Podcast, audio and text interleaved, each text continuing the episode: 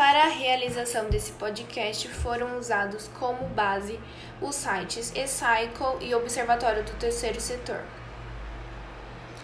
O Brasil desperdiça 26,3 milhões de toneladas de alimentos por ano. A Organização das Nações Unidas para a Alimentação e Agricultura divulgou que 1,3 bilhões de toneladas de alimentos são perdidos no planeta cada ano, cerca de 30% do total produzido. Enquanto isso, 5,2 milhões de pessoas passam fome no Brasil.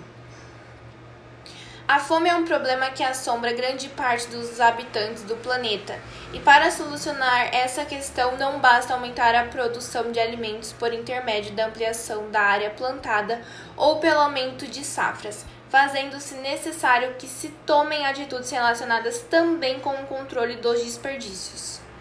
O ciclo de desperdício de alimentos começa no campo, continua no transporte, na armazenagem e na comercialização, para se fechar na cozinha do consumidor.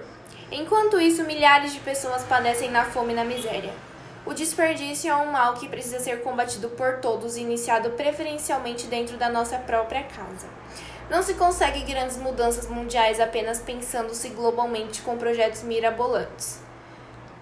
Faça uma lista de compras antes de ir ao mercado, verifique a qualidade dos produtos, congele as sobras, aproveite os alimentos em suas totalidades, cuidado com promoções, não descarte pela aparência. Isso são pequenas atitudes capazes de resolver esta situação de desperdício de alimentos no Brasil e no mundo.